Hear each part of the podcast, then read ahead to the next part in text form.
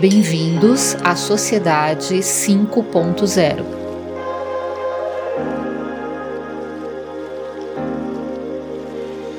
Olá, eu sou Davi Pereira. E eu sou Douglas Taube. Bem-vindos ao sexto episódio do podcast Sociedade 5.0, um espaço para refletir sobre como usar as tecnologias que temos a serviço do bem em prol do ser humano. Para iniciar, temos alguns recados. Agora temos mais dois canais para vocês entrarem em contato conosco. O primeiro é o nosso endereço de e-mail, contato sociedade50.com.br. Lá você poderá nos enviar sugestões e críticas dos episódios passados ou apenas abrir o seu coração sobre as suas expectativas para essa nova sociedade que se aproxima. Temos também o nosso grupo no Telegram, onde você poderá se juntar a outros ouvintes para dar sua opinião sobre as conversas que abordamos nos episódios passados, fazer sugestões de pautas e até sugerir convidados para os próximos episódios. Lá postamos matérias e vídeos ligados ao tema central do podcast. Procurem Sociedade 5.0 lá ou acessem o link na descrição desse episódio. E fiquem ligados, pois ao final desse episódio temos uma surpresa especial. Você poderá concorrer a um ingresso para o evento Welcome Tomorrow 2019, o que lhe proporcionará uma experiência completa, permitindo acesso a todos os dias desse evento incrível. O Welcome Tomorrow é um importante ponto de conexão entre startups e grandes empresas, com o objetivo de estimular a inovação tecnológica e humana. Em sete anos, o evento se tornou referência em mobilidade na América Latina e é considerado um dos mais relevantes no planeta. Acesse wtw19.com.br para saber mais e ouça esse episódio até o final para saber como concorrer. E vamos à pauta de hoje.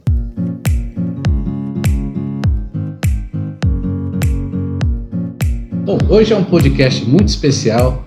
A gente tem o privilégio aqui e a grande honra de estar conversando aqui com o Flávio Tavares. Obrigado, Flávio. Obrigado mesmo pelo espaço aqui da sua agenda. Sei que você é uma pessoa que corre bastante de um lado para o outro aí. Queria agradecer muito a sua participação. Eu que agradeço, obrigado, Davi.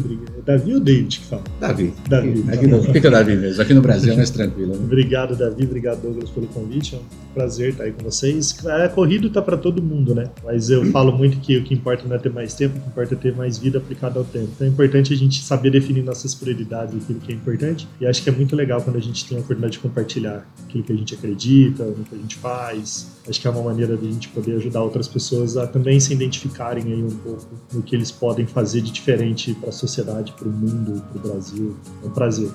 Bacana. É, para quem não te conhece, Flávio, quem é Flávio Tavares? Eu sempre brinco quando vou para as palestras que é, meu time lá manda né, uma resenha sobre quem eu sou, formação, que eu já fiz, que eu faço. Eu não sei, assim, cara, eu, quando eu penso em definições, eu não sei se a gente consegue, sabe, colocar as pessoas numa caixinha. Eu, eu digo que quando a gente tem muita coisa para falar de alguém, numa resenha, assim, de formação, do que ele já fez, do que ele já estudou, é porque a pessoa nunca fez nada na vida, se eu faz pouca coisa na vida.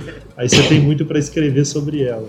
Eu acho que, na verdade, o Flávio Tavares é o marido do Kiki, o pai do Mateu, o pai do Rick, que acho que são as duas coisas mais importantes que eu tenho na minha vida, que é ser marido e ser pai. Todas as outras, elas são consequências dos valores que eu construo dentro de casa, assim. Eu acho que é um bom resumo, assim. O, o Flávio pai e o Flávio marido. Sensacional. E como surgiu essa paixão por mobilidade? Por pessoas. Mobilidade, acho que para mim tem uma, tem uma grande questão no, no mundo, né, que todos os temas quando se discute mobilidade se fala muito de modais, né? O que é carro, ônibus, metrô, e todos os eventos estão muito ligados a esse tema. Então, sempre estão se discutindo esse tema. Por exemplo, você vai discutir, por exemplo, é, a questão de mobilidade em São Paulo, todo mundo discute o transporte público. Eu lembro que ano passado eu fui fazer uma entrevista na Globo News e, e, e aí a gente começou a falar sobre mobilidade. A repórter o tempo inteiro ela queria que eu falasse sobre o transporte público. Sabe que São Paulo, se você pegar o metrô às 10 horas da manhã, ele é metrô de Paris. Se você pegar uhum. o, o, ônibus às 3 horas da tarde, você está andando em Barcelona. A questão não é o transporte público. A questão é a gente entender que, que o transporte público é um meio e que o fim são pessoas. Então, eu acho que quando eu comecei a entender mais sobre mobilidade, porque eu trabalho numa empresa de tecnologia, né, sou um sócio de uma empresa que chama Volsat, e eu comecei a perceber que muitas empresas perdiam colaboradores dirigindo o carro das empresas, só uns 9, 10 anos atrás. E aquilo é uma coisa que me incomodava muito.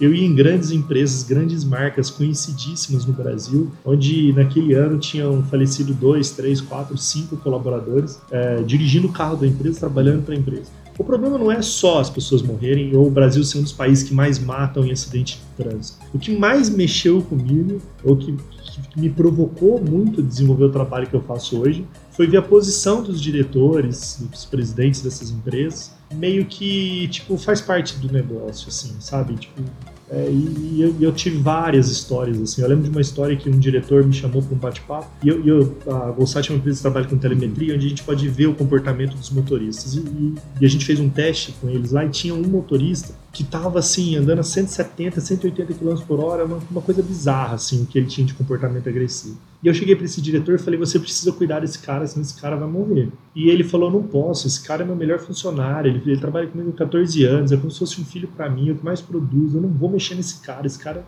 sempre fez isso, não tem problema nenhum. E eu falei: mas e você gosta mais desse cara vivo ou morto, né? Porque ele tá correndo risco de vida. Ele falou: não, não, não, não, não, não. E a gente não se falou mais. Um mês depois eu recebo uma ligação da secretária desse, cara, da empresa, me convidando para uma nova reunião. Vou para essa reunião. Ele está sentado numa mesa cheia de fotografias em cima da mesa de um acidente. Era aquele colaborador que morreu fazendo uma ultrapassagem proibida com velocímetro, tra velocímetro travado a 179 km por hora. E ele lembrou de mim, da nossa conversa, com ele marejado. Então, quando eu penso hoje em mobilidade, no Safe Mobility, que é a mobilidade mais segura, ou no Smart Mobility, uma mobilidade, mobilidade mais inteligente, eu sempre estou pensando na história desse cara, eu sempre estou pensando na história das pessoas, pensando o quanto que a mobilidade impacta. Eu sempre brinco, eu brinco sempre que mobilidade, na verdade, é uma grande desculpa que eu arrumei para no fundo tentar humanizar um pouco mais as relações, assim, porque uma maneira de você mostrar se uma empresa é mais humana é a maneira onde que é a forma onde que ela se preocupa com a mobilidade do seu colaborador. Quando você vai numa empresa que ninguém nem sabe quanto tempo as pessoas se deslocam, ou trabalho, casa, trabalho, trabalho, casa, onde você vê uma empresa que não tem um cuidado com o tempo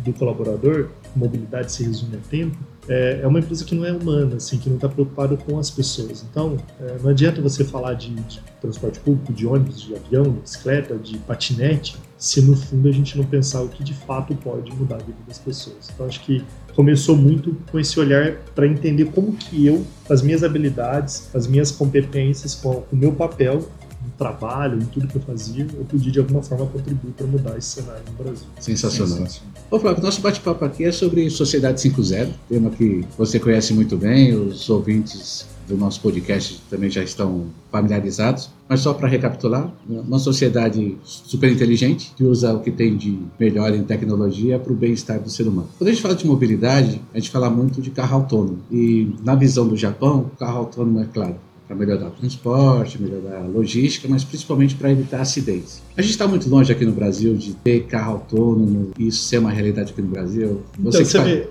assim, falando sociedade 5.0, né? você quer colocar as pessoas no centro. Olha para você ver como que eu vou abranger essa discussão, porque eu estou falando sobre carro autônomo há cinco anos, né? A gente, eu vou todo ano para os Estados Unidos com uma comitiva aqui. O ano passado a gente visitou a sede da Tesla, andamos nos carros da Tesla, é, visitamos o Vale do Silício, fizemos um, um, uma produção de um conteúdo exclusivo sobre o Vale do Silício. Eu gosto da tecnologia e eu acho que a tecnologia veio para resolver muito problema. E talvez eu tenha palestrado há uns dois, três anos atrás falando sobre a importância do carro autônomo na redução de acidentes.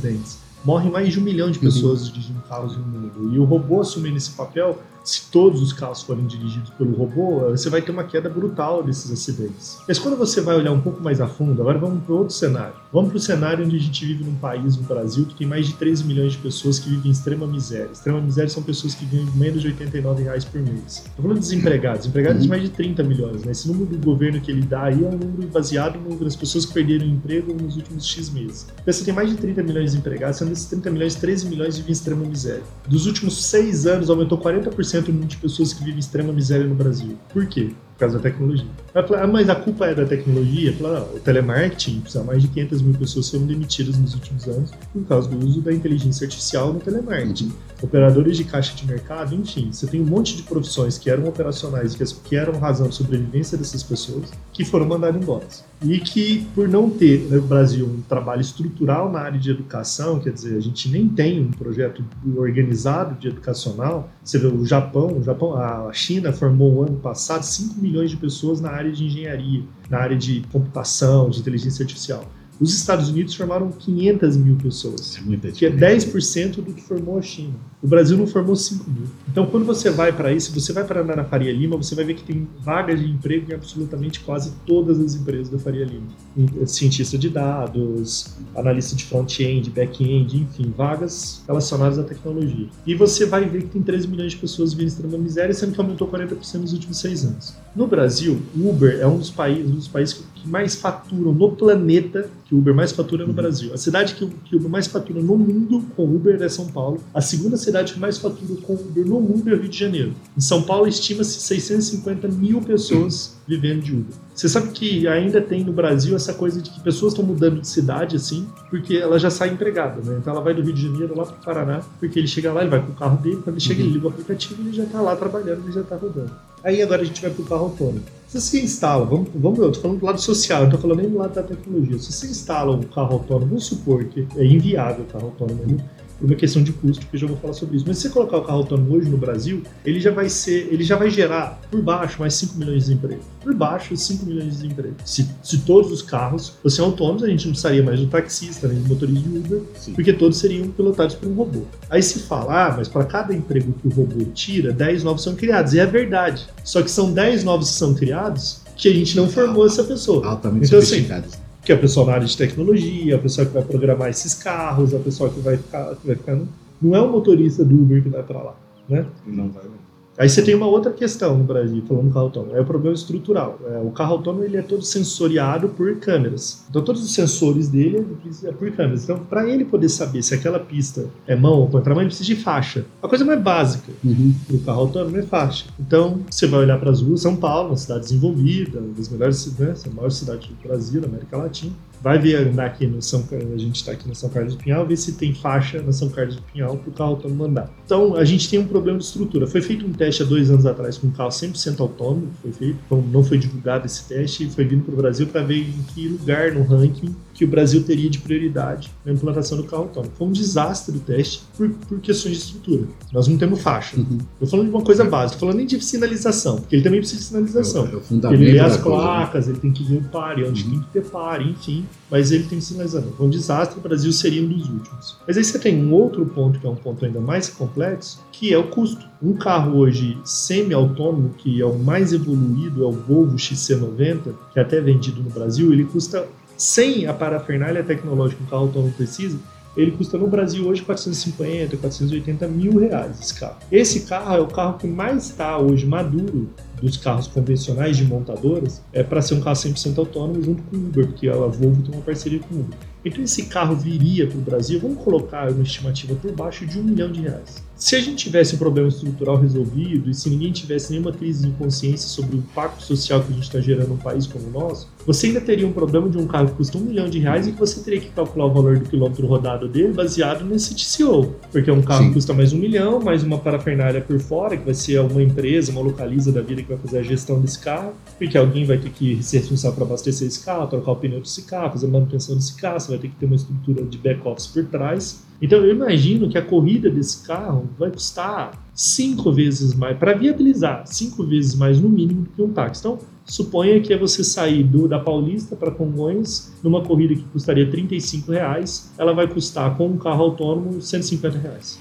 Quem paga? Então, até do ponto de vista econômico, eu não sei o quanto que isso fecha. Então, há uma tendência absurda, são mais de 40 empresas hoje no Brasil, no mundo, testando oficialmente com a, com a autorização do governo americano carros autônomos. O Google já lançou o carro autônomo dele oficialmente nos Estados Unidos, Uhum. autorizado, o Waymo já está rodando em algumas cidades lá nos Estados Unidos, mas é uma realidade completamente diferente da nossa nos três aspectos que eu disse. Social, que você não tem um impacto tão grande de, de pessoas que vão ficar desempregadas, como é no Brasil. Estrutural, país que tem uma estrutura já preparada de rodovias, de ruas, sinalizações, pintura. E por terceiro, o custo, que lá é muito mais barato do que o nosso. Então, por mais que seja encantador o carro autônomo, para quem gosta do carro autônomo, eu falo assim, eu até brinquei esses dias que eu ia falar, vamos lançar mesmo o carro autônomo no Welcome to More.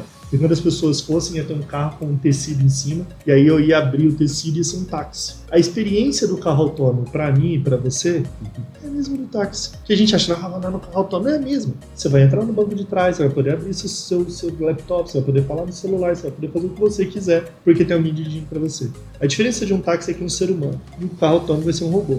a experiência é a mesma, não vai mudar nada. Então, às vezes a gente fica tipo encantado com esse mundo novo que está chegando, mas a gente precisa refletir um pouco também o impacto que isso vai gerar na nossa sociedade, o impacto que isso gera na vida das pessoas e como que isso de fato vai se tornar uma coisa muito positiva. Porque para resolver o problema hoje, você sabe que tem um outro estudo para encerrar, porque você já acabei o podcast só falando assim. Não, Porque tem um outro problema favor.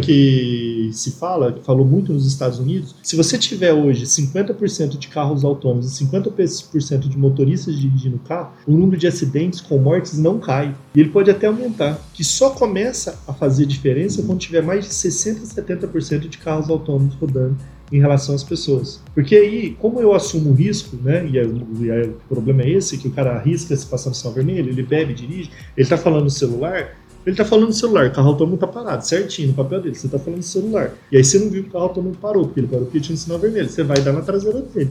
O carro autônomo não vai dete- detectar que tem vindo um carro de alta velocidade e ele vai levantar as perninhas pra você passar embaixo dele. Verdade. Ou ele vai virar de lado para você ultrapassar. Tem coisas que o autônomo não vai evitar. Por quê? Porque tem um ser humano dirigindo que assume o risco. Então eu vi um estudo que eu achei super interessante que se o carro autônomo tiver 30%, 40% e os, e os outros 60% for o ser humano, esse ser humano que está dirigindo ainda vai causar muito acidente em carro autônomo, entendeu? Porque o carro autônomo não está preparado para você que passa no sinal vermelho, para um ser humano que arrisca passar no sinal vermelho. O carro autônomo viu que o sinal está verde, o que ele entende? Posso ir. Aí de repente vê um carro no, sinal vermelho em alta velocidade. Ele não tem esse sensor. Que ele, nossa, tá vendo o carro, ele desvia e o carro passa pro visão outro lateral, lado. né? De ver que tem um Ele até ali. tem, mas ele não vai conseguir reagir, né? O Hum. poder de reação dele, não- se fosse um robô com outro robô, talvez esse robô não ia estar na, na alta velocidade, ele ia passar no sinal vermelho, enfim. Aí Uhum. sim você ia ter um impacto muito forte na redução de acidentes, de morte por acidente.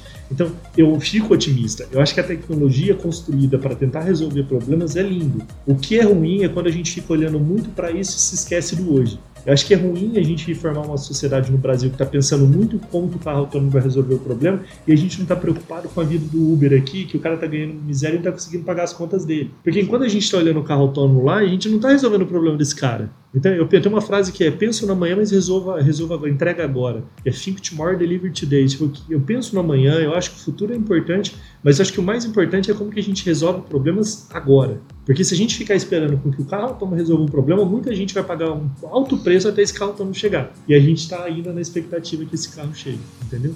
Então eu acho que tem um, um desafio nosso é de olhar um pouco o quanto que a gente precisa ainda melhorar agora. É verdade. Isso que você falou é uma constante nas nossas entrevistas, né? O primeiro podcast foi sobre educação. A gente entrevistou o CEO da Max aqui no Brasil, ele é parceiro da Google, falando justamente dessa questão, né? Que a gente tem um monte de analfabeto digital. A gente tem analfabeto funcional, com certeza, que não sabe ler e escrever, mas a gente tem zilhões de analfabetos digitais. Aí falamos sobre agricultura, de novo, como é que você pensa eh, na questão do ser humano se capacitando para uma agricultura mais mecanizada? Falando de cidades inteligentes, de novo a questão da nossa realidade de não ter o, o ser humano.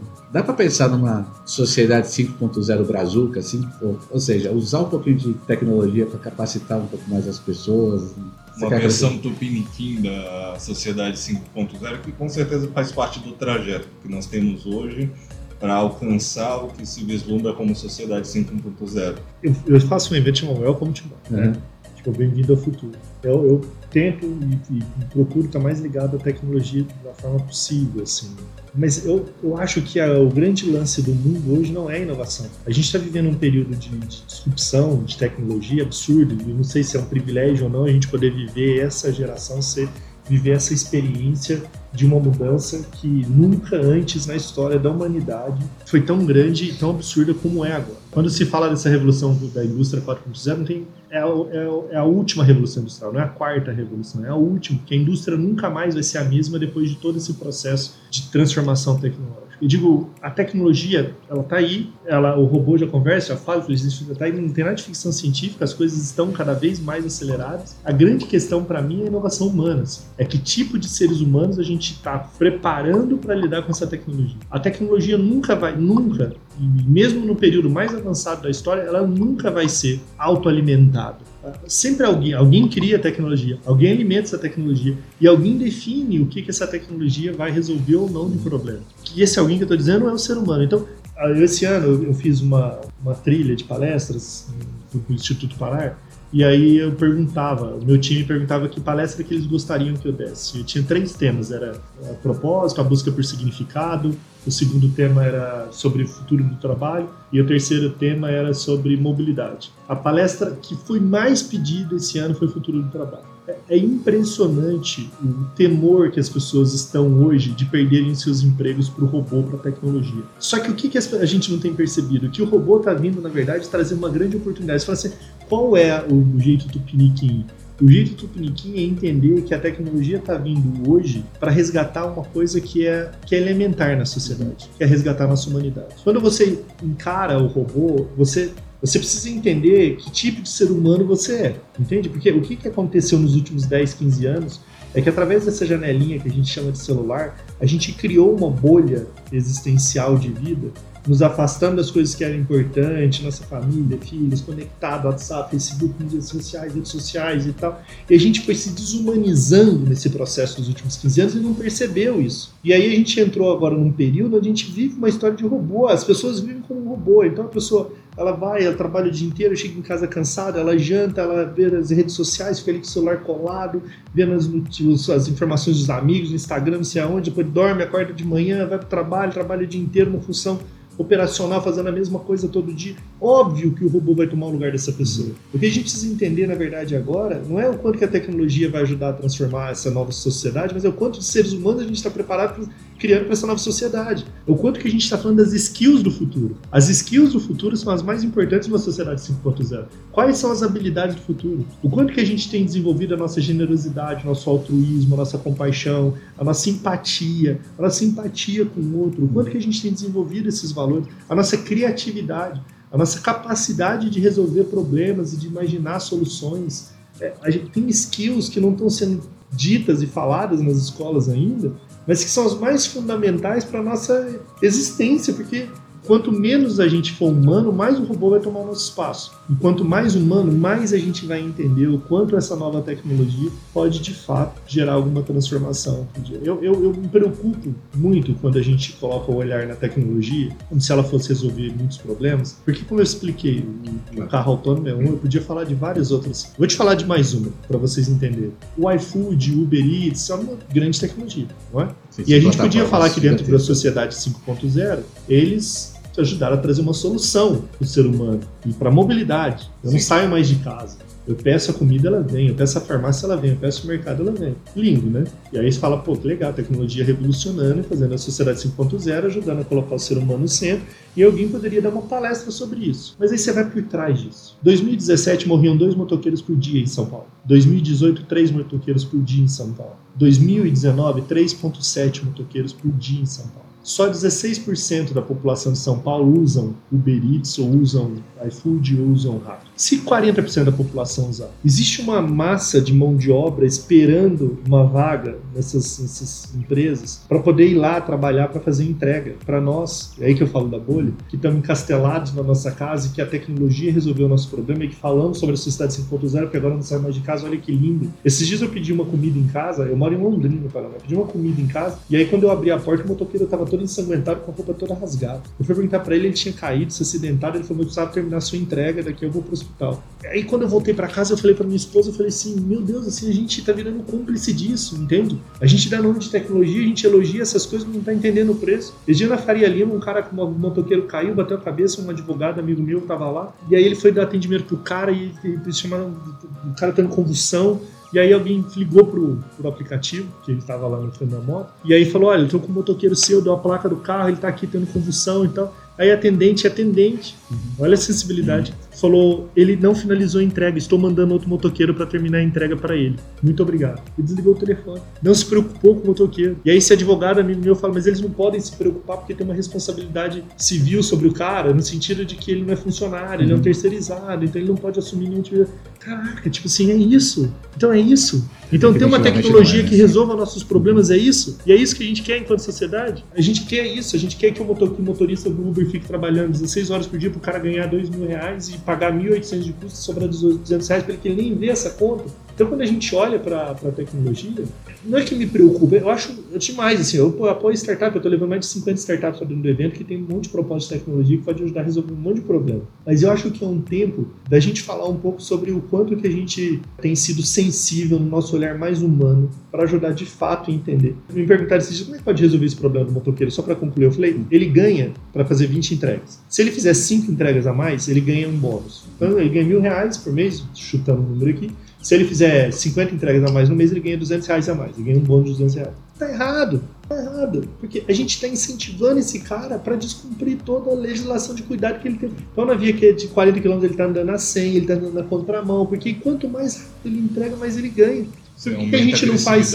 Que a gente não faz como um rally, que é por regularidade? Eu sei que para chegar na sua casa, na via de 60 km, se ele andar na velocidade da via, o tempo é 8 minutos. Se ele chegar em 7, eu tenho que penalizar ele. Ele não é. pode chegar a menos. Se ele chegar a menos, ele teve que fazer alguma coisa. Ele ultrapassou alguma velocidade de alguma via, ele, fez, ele cortou algum caminho que não é o certo. Olha, na, roteirizado, na velocidade da via, 8 minutos, você precisa chegar em 8. E se ele chegar em 8, ele é bonificado. Aí eu fui falar esses dias para alguém que é ligado com essas empresas aí, ele falou, cara, não dá, porque vai aumentar 2 reais o custo de cada entrega. Dane-se aumentar o custo de 2 reais, o cara na ponta que pague, vida, pelo né? menos você tá salvando a vida desse cara que tá colocando. Já é um drama a gente saber que tem tantas pessoas precisando trabalhar para ganhar mil, mil duzentos reais de motoqueiro. Você não pode imaginar que alguém seja vocacionado a isso. Eu não posso me imaginar e falar, não, eu, eu não estou denegrindo a profissão, mas é algo que é muito desgastante fisicamente, emocionalmente, estar tá exposto para um trânsito como São Paulo. A gente não pode imaginar que esse cara foi vocacionado a isso. Que esse cara nasceu com a vocação de ser um motoqueiro e que ele vai trabalhar entregando comida para ganhar 200 reais. Esse cara deve ter outras habilidades que não estão sendo exploradas que podiam estar sendo ocupadas em algum lugar no mercado de trabalho. Aqui em São Paulo a gente tem muito ciclista fazendo entrega, né? E, tipo, debaixo de chuva, no frio. Então, é, por questões de quê? Sobrevivência. Claro. Exatamente. Não é? O cara não está fazendo isso e falar, ah, vou fazer isso porque é legal, porque eu, que eu sonhei trabalhar como um motociclista, um ciclista fazendo entrega. É porque isso é sobrevivência, ele precisa ganhar dinheiro, ele precisa fazer receita. Então a gente já vê o fruto dessa, desse desenho. E é, eu, o que eu estou querendo dizer com um olhar geral é importante a gente olhar o todo. Não é uma crítica só aos aplicativos ou às soluções. Eu acho que tudo, como um todo, a gente precisa ter um olhar enquanto sociedade para saber o quanto que a gente conecta tudo isso. E aí, a, acho que é uma, uma chave. O quanto que a gente traz a iniciativa privada para o game. O quanto que a iniciativa privada tem que entender que a morte desses motociclistas é responsabilidade deles também. O quanto que o poder público, sabe, não é um problema. A gente tem muito essa coisa de transferir responsabilidades no Brasil. Tudo é responsabilidade Eu acredito muito na sociedade 5.0 quando todo mundo assume o seu papel. O case de Amsterdã é um case incrível, porque eh, eles, eles não queriam que tivesse carros no centro de Amsterdã, a população. E a população começou a descer e fazer piquenique onde os carros estacionavam. Então, 8 horas da manhã, os carros chegavam para estacionar, tinha lá um jardim com grama, a, uhum. família com 50, 60 pessoas fazendo piquenique. E o carro não podia estacionar. Aí chamavam a polícia e tal, que estacionava, a polícia não tirava eles, porque falavam, como que você vai tirar criança, mãe, grávida, sentado com eles falaram, vou sair daqui, eles vão ter que vir aqui e arrancar todo mundo à força. E eles insistiram tanto nesse movimento de que a prefeitura um dia falou, não, vamos fechar. Você olha o centro histórico de São Paulo abandonado, abandonado o centro histórico de São Paulo. Pichado, sujo, morador de rua. A gente acha problema de quem? A gente tende, tende a terceirizar.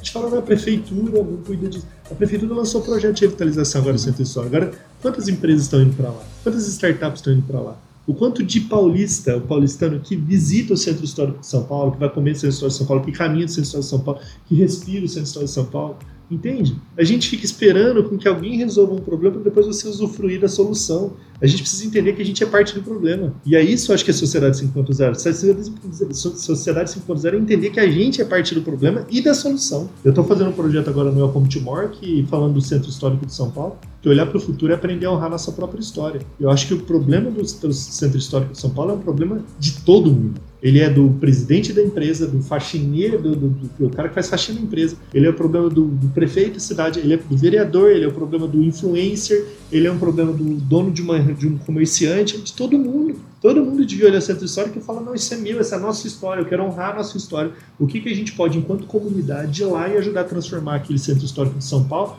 para que a gente tenha orgulho do espaço que a gente mesmo criou e que a gente mesmo produziu.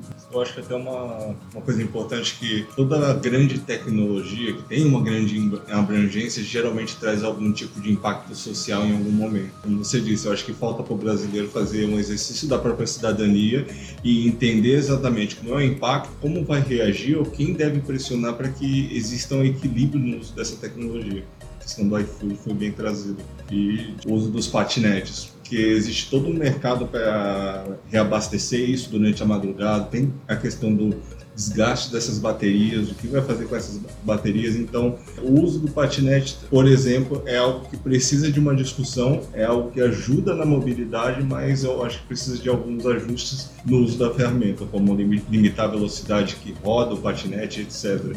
Eu acho que todas essas, essas modalidades essas ferramentas novas a gente precisa também. Ia ter um olhar mais opinar. amplo, né? Assim, é isso que a gente fala do mundo global, né? A patinete está presente, sei lá, um ano e meio em São Francisco. É, no São Paulo está seis meses com mais força. Exatamente. É, São Francisco deve estar tá na quarta ou quinta regulamentação de patinete. São Paulo não tem nenhuma. São Paulo começou a discutir uma depois que saiu uma matéria no Fantástico que tinha gente se acidentando. Uhum. Então, aí o que que eles, não, vamos colocar aí, alguém da prefeitura vai lá falar, vamos colocar placa de identificação da patinete. Não é mais fácil lá em São Francisco e, e, pedir humildemente para os caras, falar, ah, vocês estão estudando isso há muito mais tempo que a gente, vocês já fizeram quatro ou cinco regulamentações da patinete, vocês podem compartilhar a experiência de como vocês fizeram para reduzir o número de acidentes, para melhorar a logística, para isso não ter um impacto negativo na vida da cidade? Não é?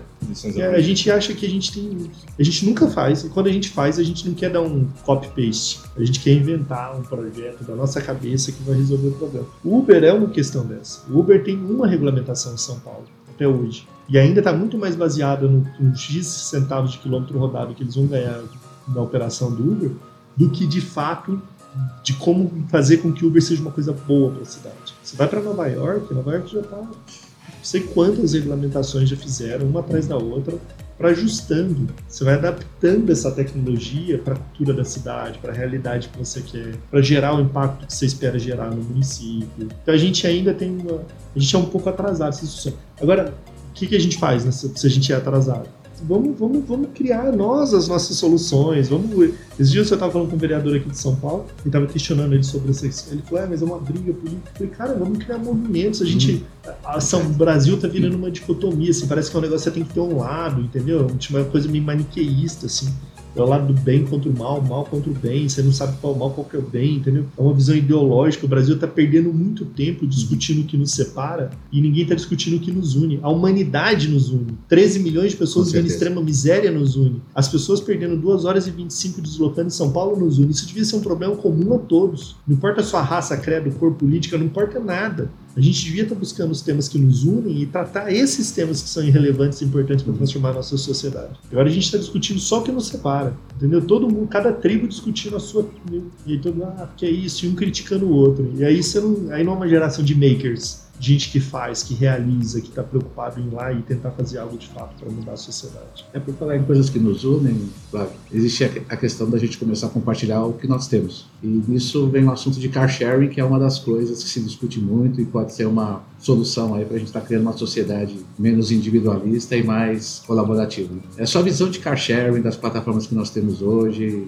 No ano passado, no Welcome Tomorrow já tinha umas empresas lá falando desse assunto fortemente. Como é que você vê isso? A gente começar a compartilhar mais as coisas e usar a tecnologia para compartilhar mais isso? Eu acho que o mundo é colaborativo, né? cada vez mais a gente tem que entrar nessa onda do tudo ser mais colaborativo. Eu acho que o car sharing é uma solução, mas para o Brasil, para funcionar, ele não é o car sharing de rua, não é o free float, que é onde você para e estaciona onde você quiser. Que já fizeram várias tentativas, tem algumas empresas que continuam insistindo nisso. Eu acho que o car sharing, para criar um aculturamento num país como o nosso, do tamanho que é o nosso país, porque tem uma relação hoje que antes de compartilhar ela precisa ser conveniente. Eu só vou compartilhar com você um carro se for conveniente. Conveniente no sentido da conveniência, assim, de ser rápido, fácil. Você já está aqui, eu já pego e a gente compartilha. Se não é, o que é conveniente? Eu digo assim, em São Paulo, pega uma cidade como São Paulo, você tem um car sharing, tá aqui, eu tô aqui, a gente está na Paulista. Aí tem um car sharing liberado aqui de uma empresa a 400 metros daqui. Você anda os 400 metros, ou você sabe que você pode pedir um Uber, que você não vai precisar caminhar, ele para na sua frente, você entra no banco de trás, você vai, ele te leva pelo mesmo preço você gastar no car sharing, sem você ter o risco de dirigir, sem ter que arrumar lugar para estacionar, você vai pegar o Uber porque é mais conveniente. Para o car sharing funcionar, ele precisa ser conveniente. Eu acho que a relação do car sharing para gerar conveniência é o car sharing em áreas controladas, que é prédios residenciais e prédios corporativos. Por que é conveniente? Porque eu estou no meu prédio residencial, aí eu tenho dois carros. Aí, como no meu, estou conjecturando, uhum. aí no meu carro tem cinco carros compartilhados, e eu e minha esposa temos cada um carro. Eu não, não preciso ter mais o carro da minha esposa, eu não preciso ter mais o meu carro. O dia que eu precisar de um carro, eu vou descer, pego o carro, tá lá no estacionamento, saio, faço o que eu quero, vou no mercado, busco meu filho na escola, volto e deixo o carro lá e paguei para hora de utilização. Isso é conveniente, por quê? Porque se eu tivesse que fazer isso com Uber, eu teria que descer lá na porta do prédio de casa, esperar ele lá na frente. É menos conveniente do que eu já descer na minha garagem, pegar o carro, resolver o problema, voltar ali, já estou na minha garagem e já estou em casa. Então, eu acho que precisa ter um investimento maior ainda de sharing no Brasil em áreas controladas, em ambientes controlados. Seriam prédios residenciais e prédios corporativos. Eu, na minha opinião, acho que isso vai ajudar muito a criar a cultura do compartilhar. Porque eu posso descer com mais pessoas no carro compartilhado. O Waze Carpool está fazendo um trabalho muito bom agora de compartilhamento de carona, né? Que é para incentivar as pessoas. Tem um estudo que eles fazem que hoje são, acho que São Paulo é 1.2 pessoas por carro dirigindo um carro. Parece que se, se, se aumentasse isso para 1.5, 1.7, a gente teria 40, 30% menos de trânsito do que a gente tem hoje. Então, na verdade, se cada pessoa, ou pelo menos 30% das pessoas compartilhassem uma pessoa carona no trabalho, casa, trabalho, casa, a gente já teria um impacto gigantesco é, no trânsito de São Paulo. Então, isso, é uma, isso é uma iniciativa que é bacana. Sabe, dessas iniciativas que eu olho e falo assim, é muito verdade. Ah, se eu aumentar o transporte público vai melhorar, colocar o carro autônomo vai melhorar o trânsito, aumentar as patinetes vai melhorar. Agora, você ensinar as pessoas a compartilharem o carro. Né? A gente fez uma experiência dessa na empresa lá e foi muito legal. Mais de 30, 40% de pessoas aderiram, aí descobriram as regiões, a gente fez um mapeamento geográfico onde as pessoas moravam, incentivamos elas a compartilharem o carro, gerava uma receitazinha para quem dava carona. Foi uma iniciativa muito boa que eu acho que a gente precisa explorar mais. Mas o car sharing em si, eu acho que ele precisaria estar em áreas controladas pra, em cima desse ponto do tráfego, para melhoria do tráfego. Então, só apenas incluir novos modais, disponibilizar novos modais com uma cobertura cada vez maior, só isso não vai ajudar. A gente precisa então de outros movimentos como o movimento social, é, do, de compartilhar, né? Eu acho que tem duas coisas importantes. Primeiro é a, a discussão do futuro do trabalho. A gente que não é futuro devia ser presente. Uhum. A gente, mais de 80% das empresas obrigam as pessoas a chegarem 8 horas da manhã e sair 6 horas da tarde. Você tem uma concentração de fluxo de pico de horário que todo mundo fica preso. Vocês vão sair daqui agora, vão pegar um trânsito ferrado, porque todo mundo sai no mesmo horário que a, que a gente. Se todo mundo. Assim, primeiro tem que as empresas entenderem isso e começar a discutir essa questão do tempo, de flexibilização de horário, home office, anywhere, anytime, trabalho de qualquer hora em qualquer lugar e reorganizar isso. A segunda é as pessoas começarem a trabalhar mais próximo de casa. Há uma tendência disso. É, ou as pessoas se mudam mais próximo do trabalho, ou, ou elas vão buscar trabalho mais próximo de casa. E há uma tendência das empresas começarem a distribuir as suas operações também para poder, principalmente nos trabalhos mais operacionais, ter, atender mais uma demanda mais próxima.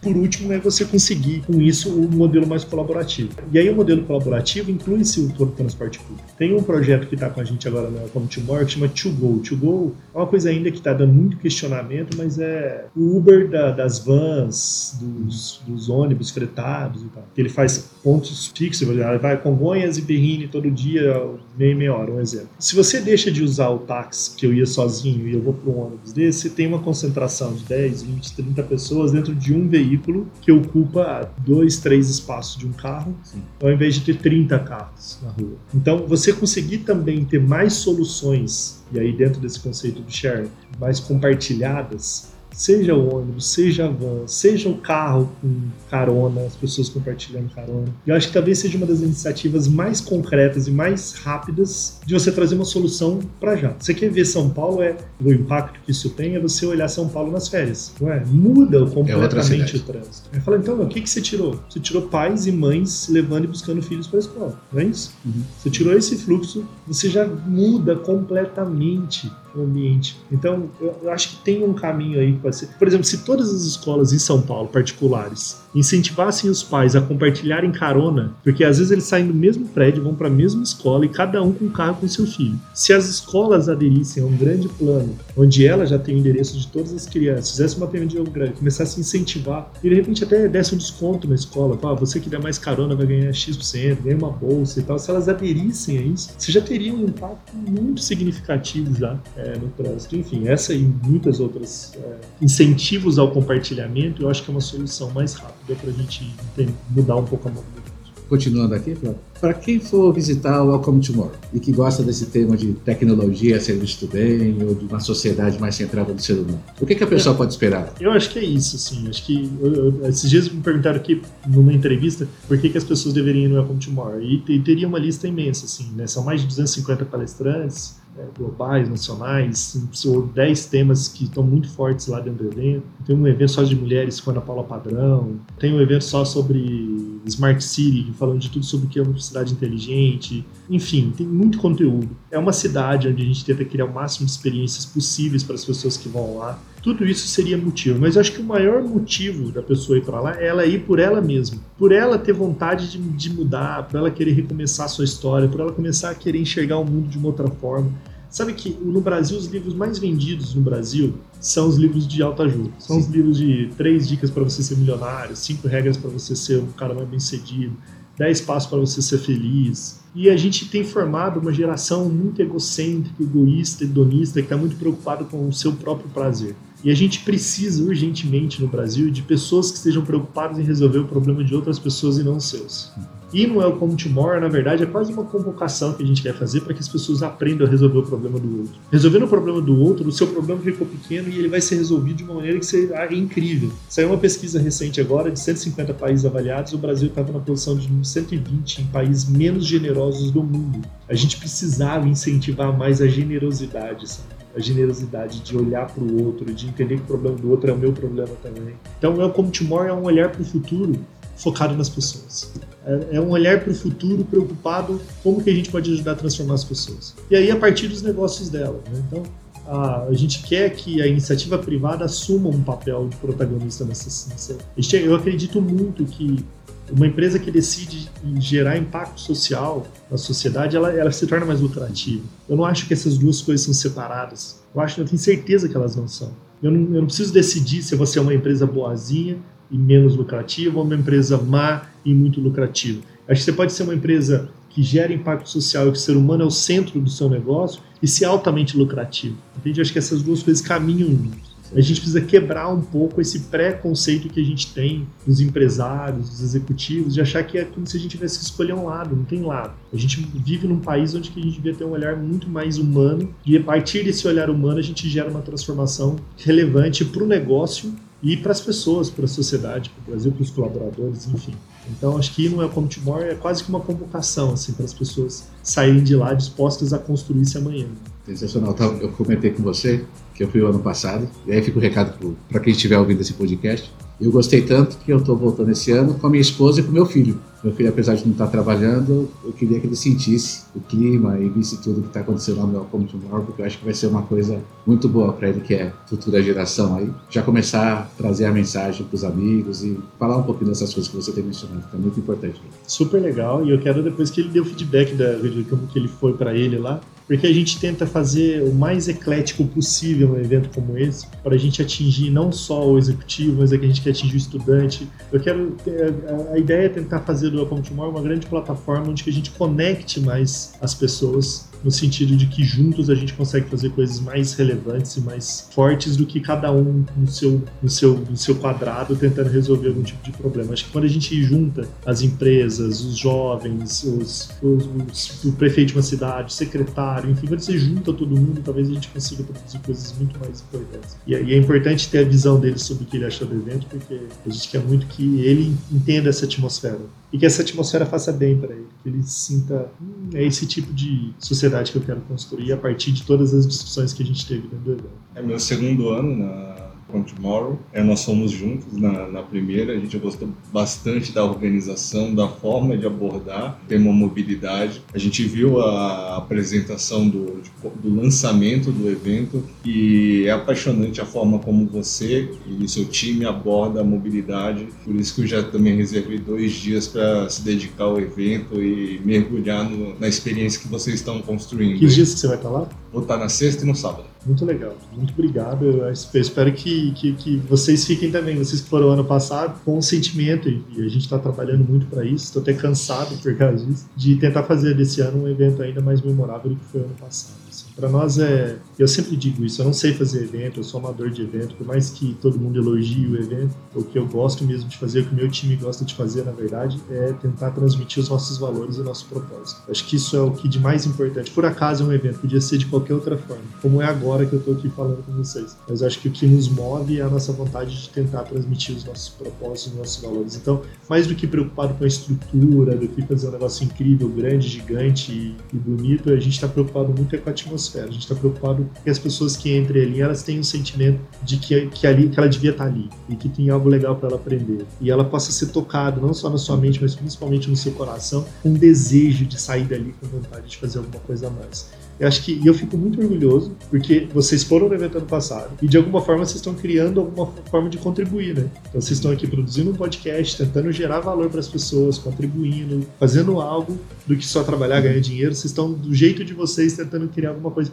E eu acho isso bonito, assim. Eu acho que isso que é legal. Eu acho que se todo mundo fizesse um pedacinho, eu falo, eu escrevi um texto agora, estou numa coluna na Gazeta do Povo lá em Curitiba, eu escrevi um texto que fala que é, o futuro não é sobre o som do trovão. Às vezes a gente acha que as grandes mudanças que vão vir na vida são as grandes mudanças, né? Que as grandes coisas que acontecem, que você é promovido e que você consegue ganhar dinheiro e que você e não é, o futuro é sobre a brisa, não é sobre o som do trovão. O futuro é sobre os pequenos começos. O futuro é sobre os pequenos olhares. O futuro é sobre os pequenos abraços. O futuro é sobre os pequenos encontros. O futuro é sobre os pequenos começos, como um podcast. Esse é o futuro. São as pequenas coisas que de fato vão tornar memorável a nossa jornada. Não são as grandes. As grandes vão ser consequências da construção de várias pequenas. E aí a gente pode chegar um dia e fazer uma coisa grande, assim, falar, nossa, que você fica orgulhoso. Mas não é isso. Entende? Alguém disse esses dias que queria ser como eu, me escreveu um texto. Eu queria ser como você, que palestra para um monte de gente, que está num monte de lugar. Aí eu perguntei para ele: Você trabalha onde? Ele falou onde ele trabalhava. Quantas pessoas trabalham com você? Ele falou: Cinco pessoas. Eu falei: Comece fazendo tudo o que eu faço para essas cinco pessoas. Porque dentro de mim ainda, no meu coração, eu continuo falando para as mesmas cinco pessoas que me ouviram há dez anos atrás. Eu posso estar falando para mil pessoas, mas dentro de mim eu continuo falando para as mesmas cinco pessoas.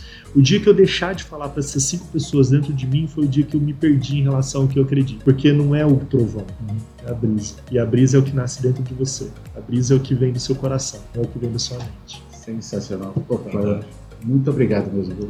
Obrigado pela sua generosidade. Seu eu que agradeço, aí. obrigado pela oportunidade. Espero que quem estiver ouvindo o podcast, super convidado para estar lá no Welcome Tomorrow. Entre em contato com, com os dois fundadores aqui do podcast, que eles vão dar um jeito de gerar uma cortesia para você estar no evento com a gente. Sensacional. Sensacional. Muito obrigado. Eu que agradeço. Vamos, vamos agradecer bastante. E como anunciamos no início do episódio, vamos às instruções para concorrer ao ingresso Welcome Tomorrow. As primeiras 20 pessoas que mandarem um e-mail para contato arroba sociedade50.com.br contando o que achou desse episódio ganharão um ingresso para todos os dias do Welcome Tomorrow. Mas atenção, não vale comentário do tipo Twitter de até 140 caracteres. Capricha nos comentários e vale ressaltar que o prazo para o envio desses comentários será até o dia 25 de outubro de 2019. Entraremos em contato com os vencedores em até 48 horas após o envio da mensagem. Sendo assim, aproveite para mandar a mensagem assim que terminar esse episódio. Mande a mensagem falando o que você achou. Mande perguntas, sugestões ou críticas. Além do e-mail para os ingressos, também estamos presentes no Facebook, Twitter, LinkedIn ou Instagram. Basta digitar Sociedade 5.0 que você irá nos encontrar. Não deixe de assinar o nosso feed no aplicativo de podcast de sua preferência para receber automaticamente os nossos episódios assim que forem lançados. Se você estiver nos ouvindo no iTunes, não deixe de nos avaliar com muitas estrelas, se possível com 5. Compartilhe também com seus contatos o link do nosso podcast. A ideia é formarmos uma comunidade preocupada em utilizar as tecnologias que temos hoje a serviço do bem. Até o próximo episódio. Até mais, pessoal.